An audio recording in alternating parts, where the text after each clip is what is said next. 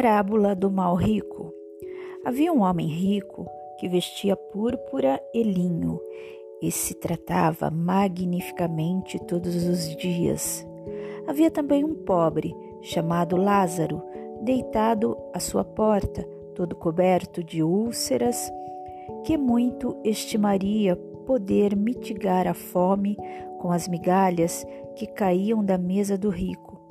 Mas ninguém lhes dava e os cães lhe vinham lamber as chagas. Ora, aconteceu que esse pobre morreu e foi levado pelos anjos para o seio de Abraão. O rico também morreu e teve por sepulcro o inferno. Quando se achava nos tormentos, levantou os olhos e viu de longe Abraão e Lázaro em seu seio, e exclamando, disse estas palavras: Pai Abraão, tem piedade de mim e manda-me para Lázaro, a fim de que molhe a ponta do dedo na água para me refrescar a língua, pois sofro horrível tormento nestas chamas. Mas Abraão lhe respondeu: Meu filho, lembra-te de que recebeste em vida teus bens e de que Lázaro só teve males. Por isso, ele agora está na consolação e tu nos, nos tormentos. Ademais, existe para sempre um grande abismo entre nós e vós, de sorte que os que queiram passar daqui para aí não o podem, como também ninguém pode passar do lugar onde estás para aqui.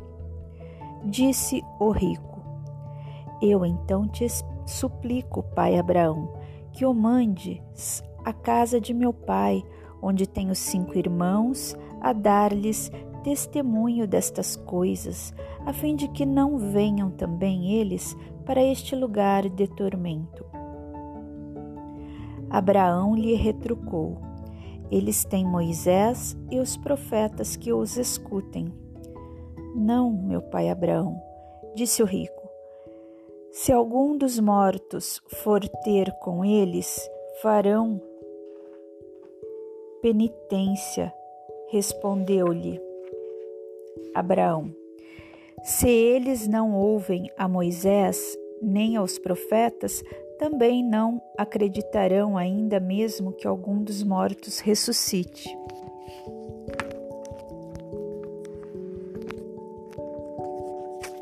Lucas capítulo 16, versículos de 19 a 31. Parábolas dos talentos.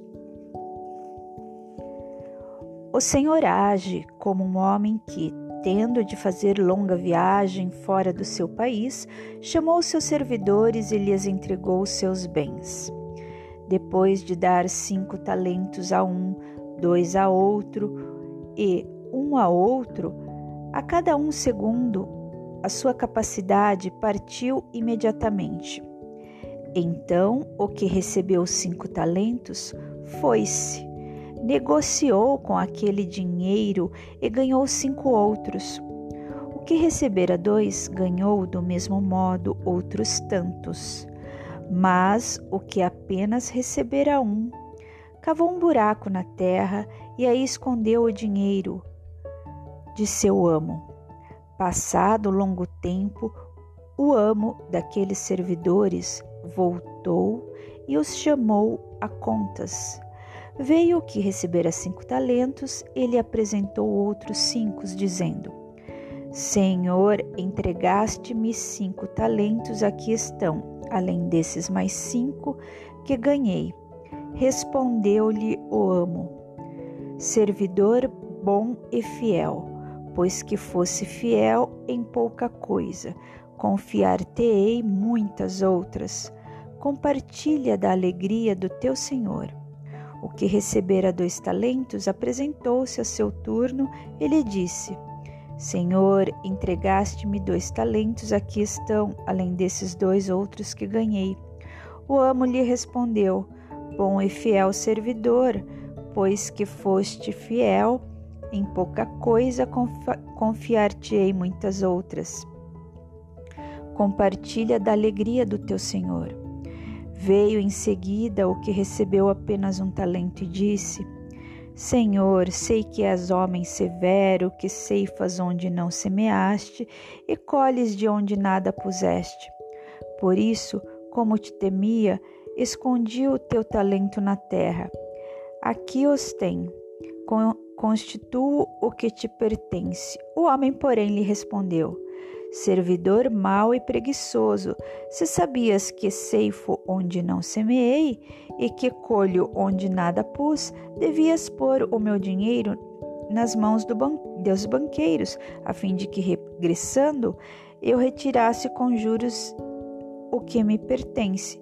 Tirem-lhe, pois, o talento que está com ele, e deem-no ao que tem dez talentos, porquanto dar-se-á a todos o que já tem, e estes ficarão cumulados de bens. Quanto àquele que nada tem, tirar-se-lhe-á mesmo o que pareça ter, e seja esse servidor inútil lançado nas trevas exteriores, onde haverá prantos e ranger de dentes. Mateus capítulo 25, versículos 14 a 30. Utilidade providencial da riqueza, provas da riqueza e da miséria. Se a riqueza houvesse de constituir obstáculo absoluto à salvação dos que a possuem, conforme se poderia inferir de certas palavras de Jesus interpretadas segundo a letra e não segundo o espírito. Deus que a concede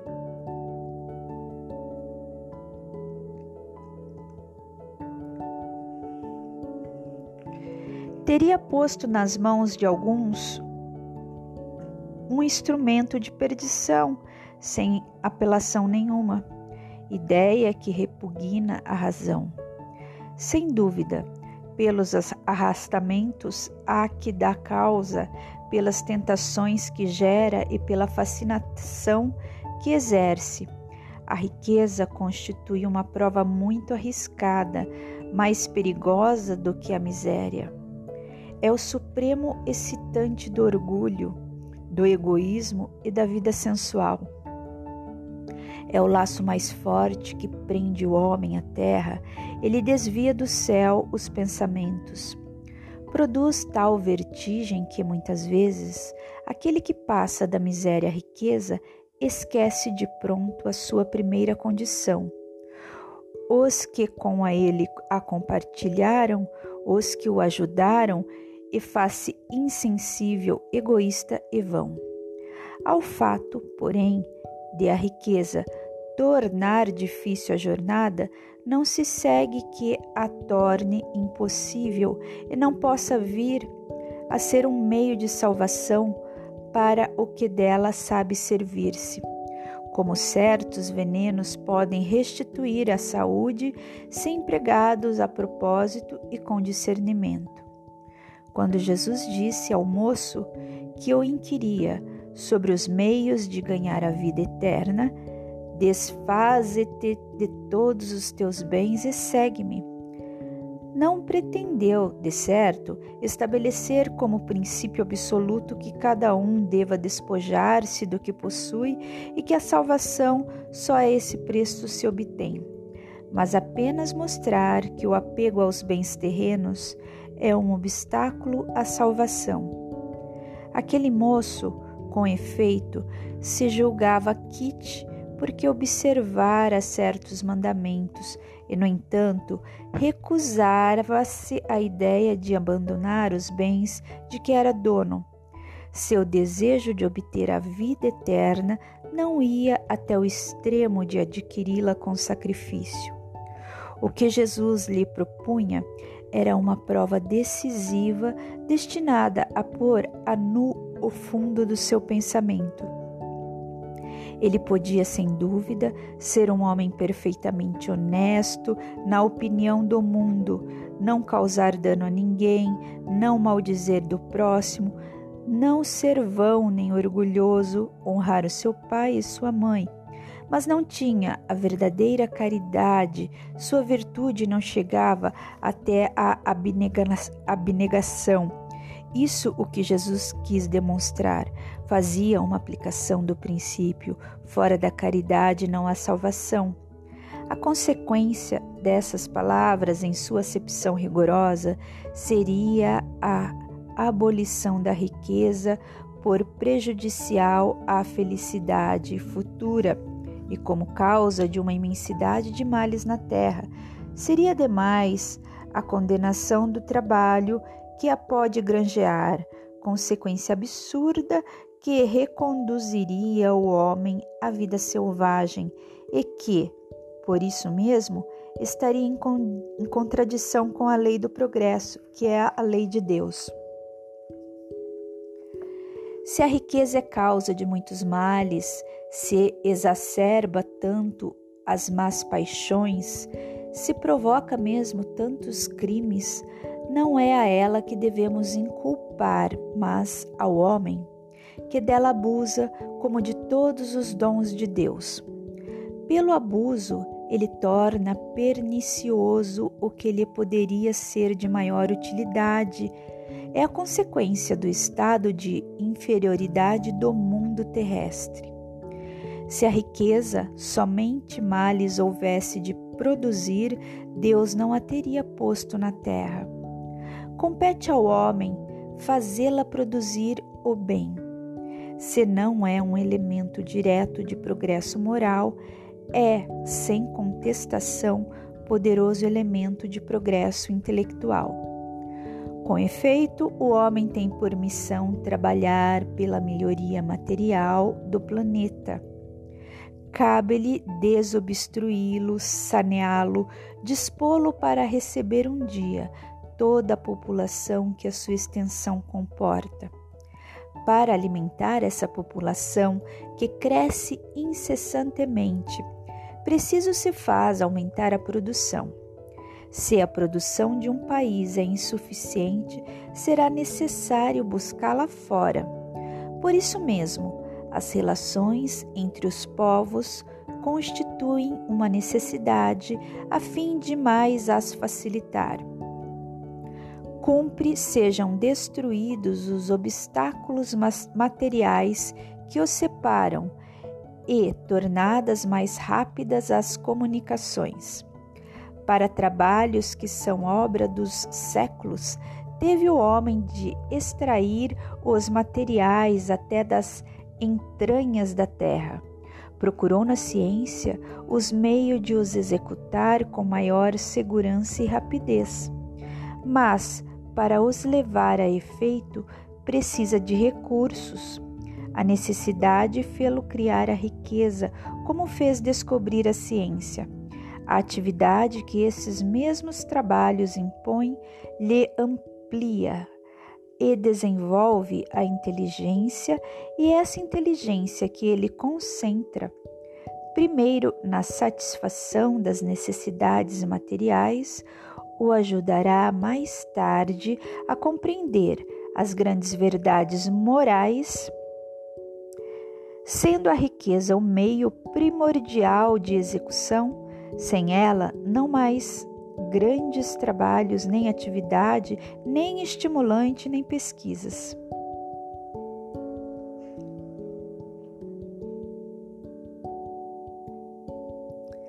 Com razão, pois é a riqueza considerada elemento de progresso.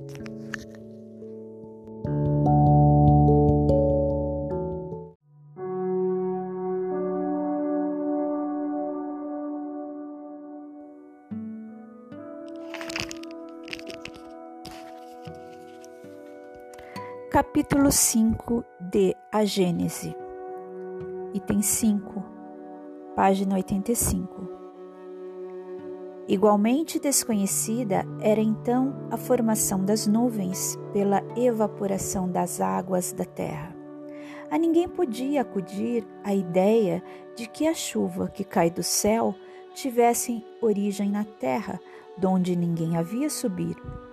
Daí a crença na existência de águas superiores e de águas inferiores, de fontes celestes e de fontes terrestres, de reservatórios colocados nas altas regiões, suposição que concordava perfeitamente com a ideia de uma abóboda sólida capaz de o sustentar.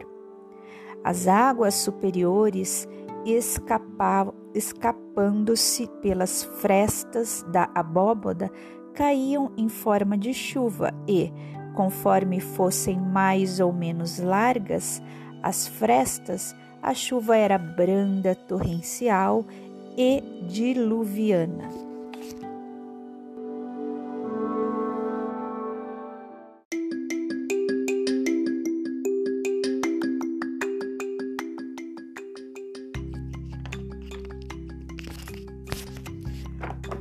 Prodígios por ocasião da morte de Jesus. 55. É singular que tais prodígios, operando-se no momento mesmo em que a tentação da cidade se fixava no suplício de Jesus, que era o acontecimento do dia, não tenham sido notados, pois que nenhum historiador os menciona. Parece impossível que um tremor de terra e o ficar toda a terra envolta em trevas durante três horas, numa região onde o céu é sempre de perfeita limpidez, hajam podido passar despercebidos. A duração de tal obscuridade teria sido quase a de um eclipse do Sol, mas os eclipses dessa espécie só se produzem na lua nova, e a morte de Jesus ocorreu em fase de lua cheia, a 14 de Nissan, dia da Páscoa dos judeus. O obscurecimento do sol também pode ser produzido pelas manchas que se lhe notam na superfície. Em tal caso, o brilho da luz se enfraquece sensivelmente, porém nunca ao ponto de determinar obscuridade e trevas. Admitido que um fenômeno desse gênero se houvesse dado, ele decorreria de uma causa perfeitamente natural. Quanto aos mortos que ressuscitaram, possivelmente algumas pessoas tiveram visões ou viram aparições, o que não é excepcional. Entretanto, como não, como então não se conhecia a causa desse fenômeno, supuseram que as figuras vistas saíam dos sepulcros. Compungidos com a morte de seu mestre, os discípulos de Jesus, sem dúvida, ligaram a essa morte alguns fatos particulares, aos quais, noutra ocasião, nenhuma atenção houveram prestado. Bastou, talvez, que um fragmento de rochedo se haja destacado naquele momento para que pessoas inclinadas ao maravilhoso tenham visto nesse fato um prodígio e, ampliando-o, tenham dito que as pedras se fenderam. Jesus é grande pelas suas obras e não pelos quadros fantásticos de que o entusiasmo pouco ponderado estendeu, entendeu de cercá-lo. Os milagres do Evangelho do livro A Gênese.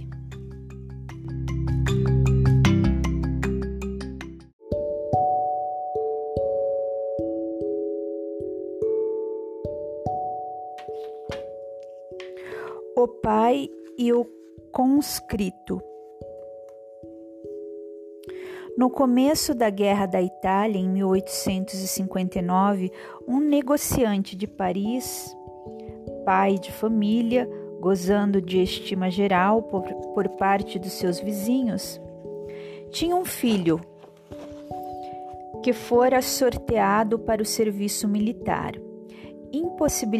Impossibilitado de eximir de tal serviço, ocorreu-lhe a ideia de suicidar-se a fim de o isentar do mesmo como filho único de mulher viúva.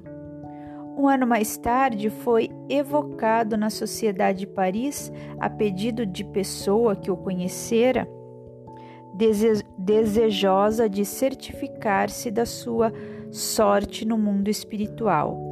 A São Luís. Podereis dizer-nos se é possível evocar o espírito a que vimos de nos referir? Resposta: Sim, e ele ganhará com isso, porque ficará mais aliviado. Evocação: Ó, oh, obrigado, sofro muito, mas é justo. Contudo, ele me perdoará. O espírito escreve com grande dificuldade, os caracteres são irregulares e mal formados. Depois da palavra mas, ele para e, procurando em vão escrever, apenas consegue fazer alguns traços indecifráveis e pontos. É evidente que foi a palavra Deus que ele não conseguiu escrever. 2. Tende a bondade de preencher a lacuna com a palavra que deixastes de escrever. Sou indigno de escrevê-la, é a resposta. 3. Dissestes que sofreis, compreendeis que fizestes muito mal em vos suicidar, mas o motivo que vos acarretou esse ato não provocou qualquer indulgência? Resposta: A punição será menos longa, mas nem por isso a ação deixa de ser má. 4. Podereis descrever-nos essa punição? Resposta: Sofro duplamente, na alma e no corpo, e sofro neste último, conquanto o não possua, como sofre o operado a falta de um membro amputado. 5. A realização do vosso suicídio teve por causa unicamente a isenção de vosso filho ou concorreram para ele outras razões? Resposta: Fui completamente inspirado pelo amor paterno, porém mal inspirado. Em atenção a isso, a minha pena será abreviada. 6. Podereis precisar a duração dos vossos padecimentos? Resposta: Não lhes entrevejo o termo, mas tenho certeza de que ele existe, o que é um alívio para mim. 7. Há pouco não vos foi possível escrever a palavra Deus, e no entanto temos visto espíritos muito sofredores fazê-lo. Para isso, uma consequência da vossa punição? Resposta: Poderei fazê-lo com grandes esforços de arrependimento. 8. Pois então fazei esses esforços para escrevê-lo, porque estamos certos de que sereis aliviado. O espírito acabou por traçar esta frase com caracteres grossos, irregulares e trêmulos. Deus é muito bom. 9. Estamos satisfeitos, satisfeitos pelas, pela sua boa vontade com que correspondestes à nossa evocação. E vamos pedir a Deus para que estenda sobre vós a sua misericórdia. Resposta: Sim, obrigado. 10. A São Luís. Podereis ministrar-nos a vossa apreciação sobre esse suicídio? Resposta. Este espírito sofre justamente pois lhe faltou a confiança em Deus, falta que é sempre punível. A punição seria maior e mais duradoura se não houvera como atenuante o motivo louvável de evitar que o filho se expusesse à morte na guerra. Deus, que é justo e vê o fundo dos corações, não o pune, senão de acordo com suas obras. Observações. À primeira vista, como o ato de abnegação, este suicídio poder-se-ia considerar desculpável. Efetivamente, assim é, mas não de modo absoluto. A esse homem faltou a confiança em Deus, como disse o Espírito São Luís. A sua ação talvez tenha impedido a realização dos destinos do filho. Ademais, ele não tinha certeza de que aquele sucumbiria na guerra e a carreira militar talvez lhe fornecesse ocasião de adiantar-se. A intenção era boa e isso lhe atenua o mal provocado e merece indulgência, mas o mal é sempre o mal. E se o não o fora, poder-se-ia, escutado no raciocínio, desculpar todos os crimes e até matar a pretexto de prestar serviço. A mãe que mata o filho, crente de o enviar ao céu, seria menos culpada por tê-lo feito por boa intenção? Aí está um sistema que chegaria a justificar todos os crimes cometidos pelo cego fanatismo das guerras religiosas. Em regra, o homem não tem o direito de dispor da vida, por isso que esta lhe foi dada visando deveres a cumprir na terra razão bastante para que não a abrevie voluntariamente sob pretexto algum. Mas ao homem, visto que tem o seu livre-arbítrio, ninguém impede a infração dessa lei. Sujeita-se, porém, às suas consequências. O suicídio mais severamente punido é o resultante do desespero que visa a redenção das misérias terrenas misérias que são ao mesmo tempo expiações e provações. Furtar-se a elas é recuar ante a tarefa aceita e às vezes ante a missão que se devera cumprir.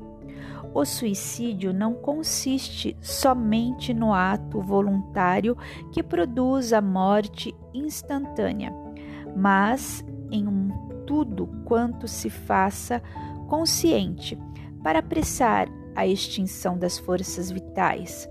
Não se pode taxar de suicida aquele que dedicadamente se expõe à morte para salvar o seu semelhante primeiro, porque no caso não há intenção de se privar da vida, e segundo, porque não há perigo do qual a providência nos não possa subtrair quando a obra, quando a hora não seja chegada. A morte em tais contingências é sacrifício meritório, como ato de abnegação em proveito de outrem.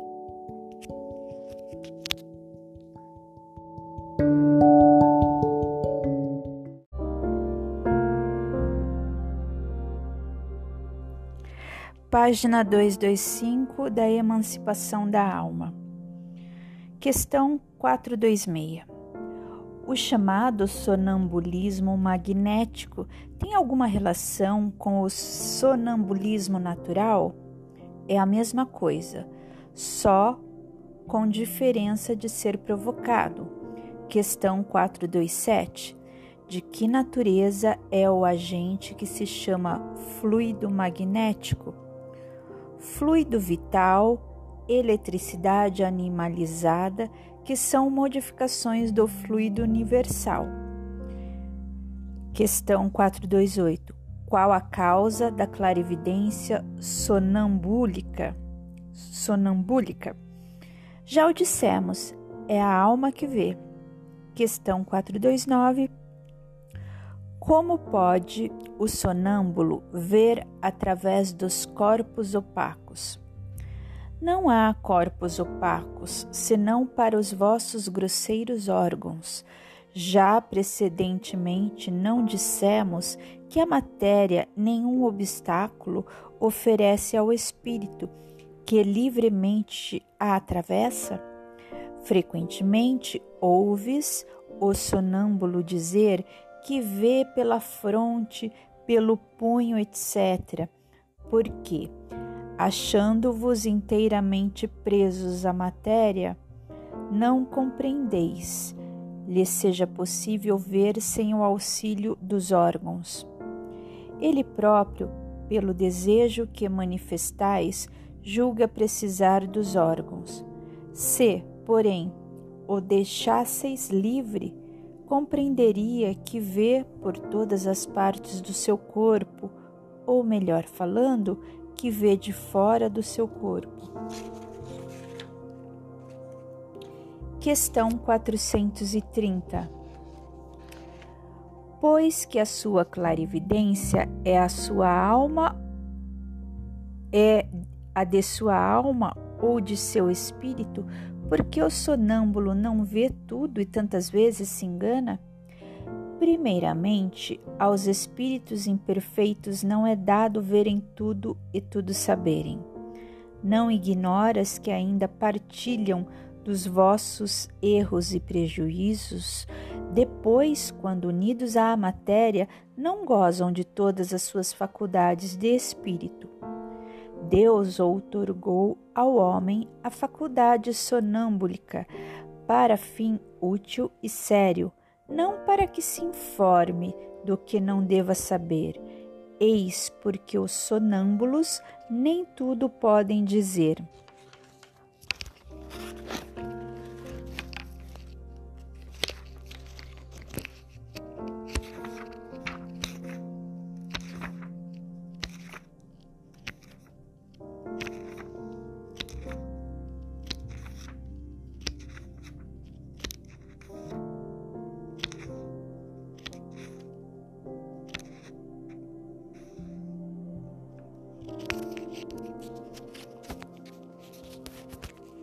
Questão 555 Poder oculto, talismãs, feiticeiros. Que sentido se deve dar ao qualificativo de feiticeiro? Aqueles a quem chamais feiticeiros são pessoas que, quando de boa fé, gozam de certas faculdades, como sejam a força magnética ou a dupla vista. Então, como fazem coisas geralmente incompreensíveis, são tidas por dotadas de um poder sobrenatural. Os vossos sábios não têm passado muitas vezes por feiticeiros aos olhos dos ignorantes? O Espiritismo e o magnetismo nos dão a chave de uma imensidade de fenômenos sobre os quais a ignorância teceu um sem número de fábulas em que os fatos se apresentam exagerados pela imaginação. O conhecimento lúcido dessas duas ciências que, a bem dizer, formam uma única, mostrando a realidade das coisas e suas verdadeiras causas, constitui o melhor preservativo contra as ideias supersticiosas, porque revela o que é possível e o que é impossível, o que está nas leis da natureza e o que não passa de ridícula crendice.